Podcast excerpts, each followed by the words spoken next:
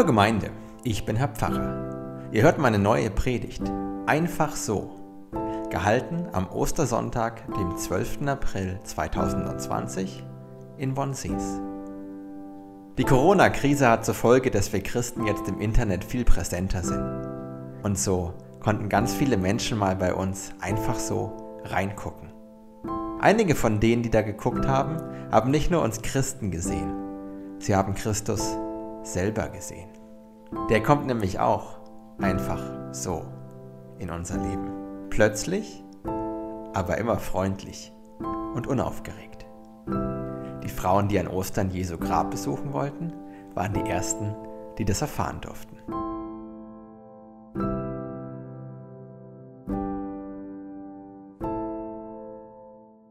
Der Herr segne reden und hören. Amen. In all dem Chaos, das diese Pandemie angerichtet hat, ist auch etwas Gutes passiert.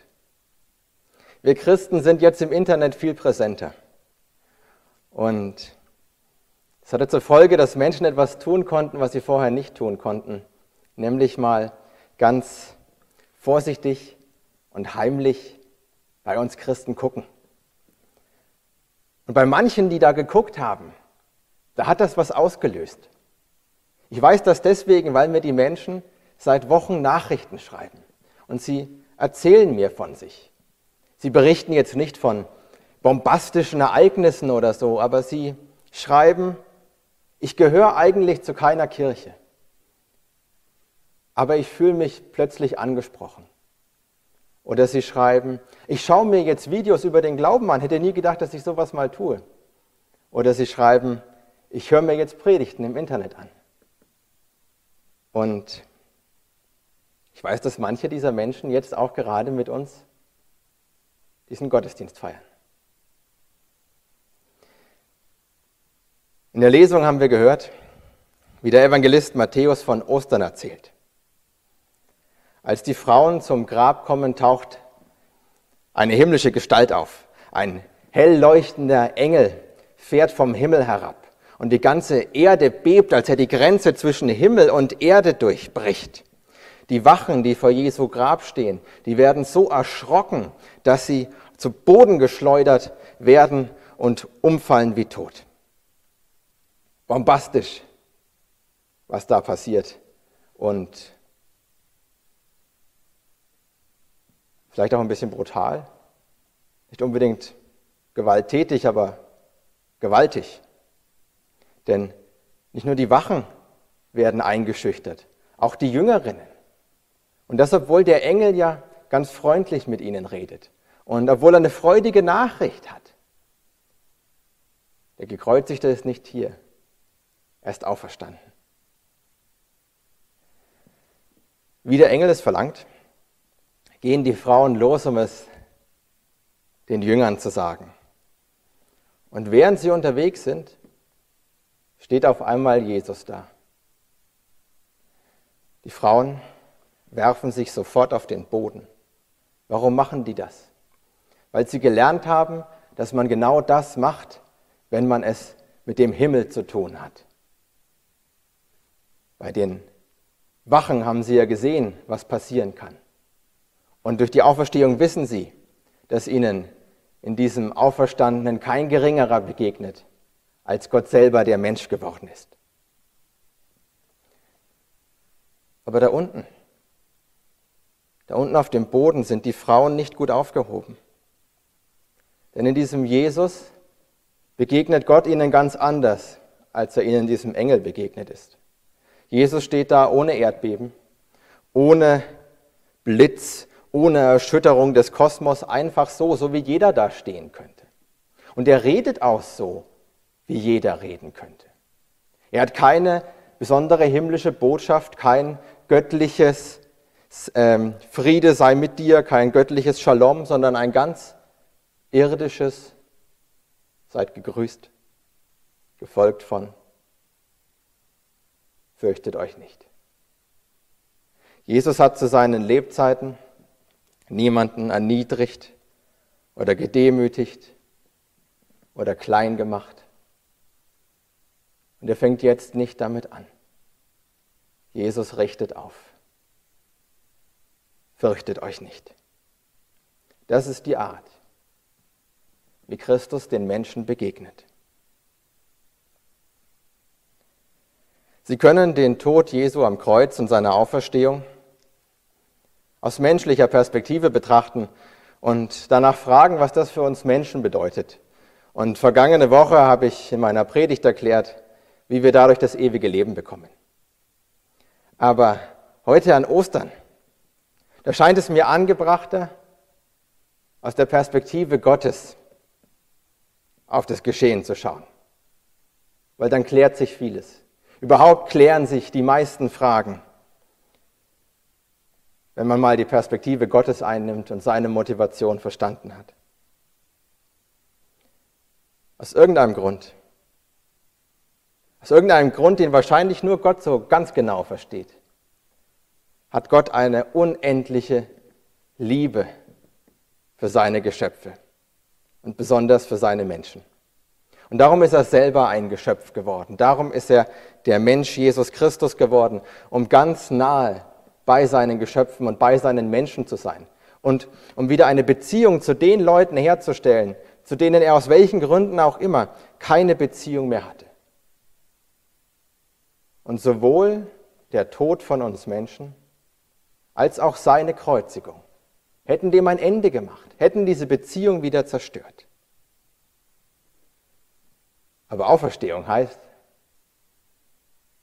Gott setzt seinen Willen durch. Gott lässt sich nicht aufhalten. Nicht vom Tod und schon gar nicht von den Leuten, die ihn gerne aus der Welt rauskreuzigen wollen.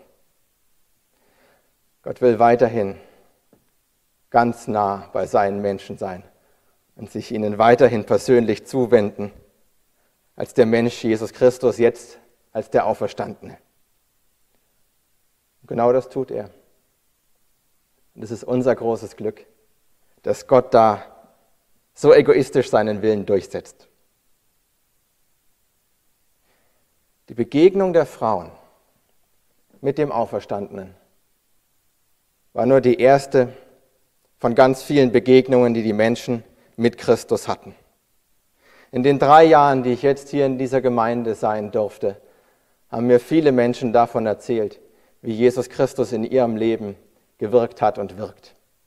Sie haben mir erzählt, wie sie eine anstrengende Pflege eines Angehörigen mit Christus durchgestanden haben, wie sie mit ihm eine Krankheit durchgekämpft haben, wie er ihr Leben zum Guten gelenkt hat, indem sie ihren Partner oder ihre Partnerin und ihr Familienglück gefunden haben und noch so viel mehr. Weil Gott aus Gründen, die nur er versteht, einen Narren an uns gefressen hat, erleben wir seine ständige Zuwendung. Wir erleben Christus, wie er uns anspricht und sagt, fürchte dich nicht. Und wir erleben Christus, wie er ansprechbar ist in unseren Gebeten. Aber die schönsten und die wohltuendsten Erlebnisse mit Christus, das sind die, die so sind wie seine Begegnung mit den Frauen. Wenn wir uns die Geschichte bei Matthäus nochmal vor Augen führen, diese Begegnung hätte nicht stattfinden müssen. Die Frauen hatten schon ihren Auftrag und sie sind ihm freudig nachgegangen. Und trotzdem ist Christus da aufgetaucht. Einfach weil er es wollte, weil er bei ihnen sein wollte. Und manchmal erleben wir Christen mitten im Alltag, dass der Herr da ist. Einfach so. Gott ist kein ferner Weltenlenker. Die Größe und die Universalität Gottes zeigt sich gerade in seiner Zuwendung zu jedem einzelnen Menschen. Jetzt werden Sie fragen, zu jedem Einzelnen? Zu jedem? Ja. Ganz entschieden, ja. Und auch das zeigt uns die Ostergeschichte bei Matthäus. Wir erinnern uns, der Engel schickt die Frauen mit einer Aufgabe weg. Er sagt, geht eilends hin und sagt es seinen Jüngern. Und Jesus wiederholt die Aufgabe. Aber er sagt sie etwas anders. Er sagt, geht und sagt es meinen Brüdern. Jesus nennt seine Jünger Brüder. Und es würde kein Mensch erwarten, es würde kein Mensch erwarten, der das Matthäusevangelium von Anfang an bis hierher gelesen hat. Wissen Sie, warum wir Christen uns Brüder und Schwestern nennen? Weil Jesus selbst mit seiner eigenen Familie gebrochen hat. Seine Mutter und seine Brüder glaubten nämlich nicht an ihn bis zu seiner Auferstehung. Und als er eines Tages auf seine Familie angesprochen wurde, da hat Jesus gesagt, wer ist meine Mutter, wer sind meine Brüder? Die, die den Willen Gottes tun. Da hat er seine Familie zu Fremden erklärt und hat seine Jünger zu seiner neuen Familie erklärt. Aber jetzt, jetzt nach der Auferstehung, da hätte Jesus jedes Recht, auch diese neue Familie zu verstoßen. Seine Jünger haben ihn alle im Stich gelassen. Einer hat ihn verraten und die anderen sind alle geflohen, als er verhaftet wurde. Stein und Bein hat der Petrus geschworen, ich kenne diesen Jesus nicht, habe nie von diesem Jesus gehört. Er könnte seine Jünger jetzt Kleingläubige schimpfen oder Verräter und er könnte sie auch einfach in dem Glauben lassen, dass er tot ist. Oder er könnte sagen, die sind für mich gestorben. Aber er nennt sie meine Brüder. Die Zuwendung Gottes, die endet nicht. Niemals. Sie endete nicht für die Jünger. Jesus ist seinen Brüdern in Galiläa erschienen, so wie er es gesagt hat.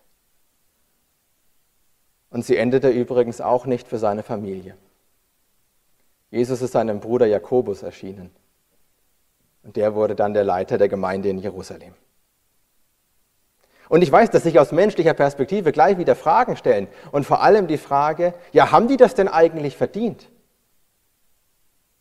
Aber aus der Perspektive Gottes stellt sich diese Frage nicht.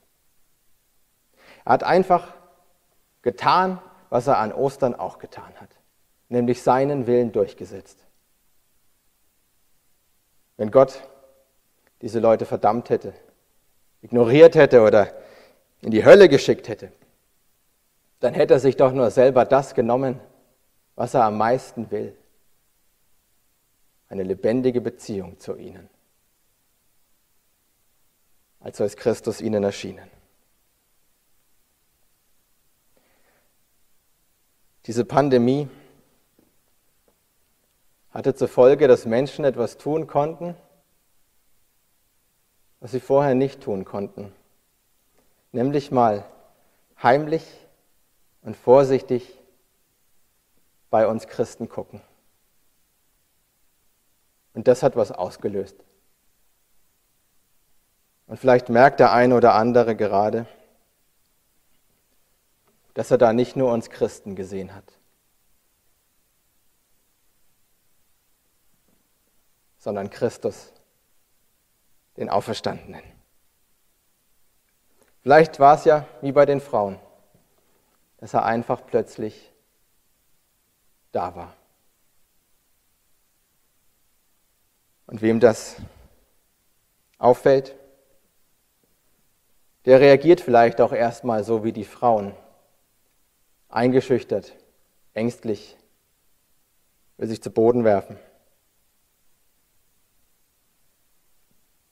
Wer 20 Jahre lang in keiner Kirche war, der hat vielleicht Angst, dass Christus ihn klein macht oder demütigt. Was wird er wohl fordern? Was wird es mich kosten? Aber jetzt wissen Sie, dass Christus niemanden niederwirft oder demütigt, dass er nicht verstößt und nicht in die Hölle wirft. Das Einzige, was es kostet, das Einzige, was es kostet, ist die Angst, wenn Christus spricht. Fürchte dich nicht. Ostern heißt, Christus lebt und er wirkt mitten unter uns. Und allen, die das schon länger erfahren oder allen, die das jetzt ganz neu erfahren, kann ich nur eines raten. Bleiben Sie dran. Lassen Sie sich nicht einschüchtern von der Spiritualität anderer. So wie sich Jesus Christus Ihnen ganz persönlich zuwendet, gibt es auch umgekehrt ganz persönliche Wege, sich Jesus Christus zuzuwenden. Finden Sie Ihren individuellen Zugang, der zu Ihnen passt und der für Sie passt. Und jetzt, wo wir Christen im Internet so präsent sind, finden Sie da auch viele Möglichkeiten, wie das funktionieren kann. Über Gebete, über Lieder, über Andachten, über Symbole oder wenn Sie eher wie ich verkopft sind, dann über Predigten. Sie werden was finden. Aber ich würde mich trotzdem freuen, wenn wir eines Tages uns hier gemeinsam in der Kirche zusammenfinden, um Gottesdienst zu feiern. Nicht um uns dann doch alle heimlich zu vereinheitlichen, sondern um als der bunte Haufen, den sich Jesus Christus da zusammengewürfelt hat, gemeinsam den Auferstandenen zu feiern. Denn der Herr ist auferstanden. Er ist wahrhaftig auferstanden. Halleluja. Amen.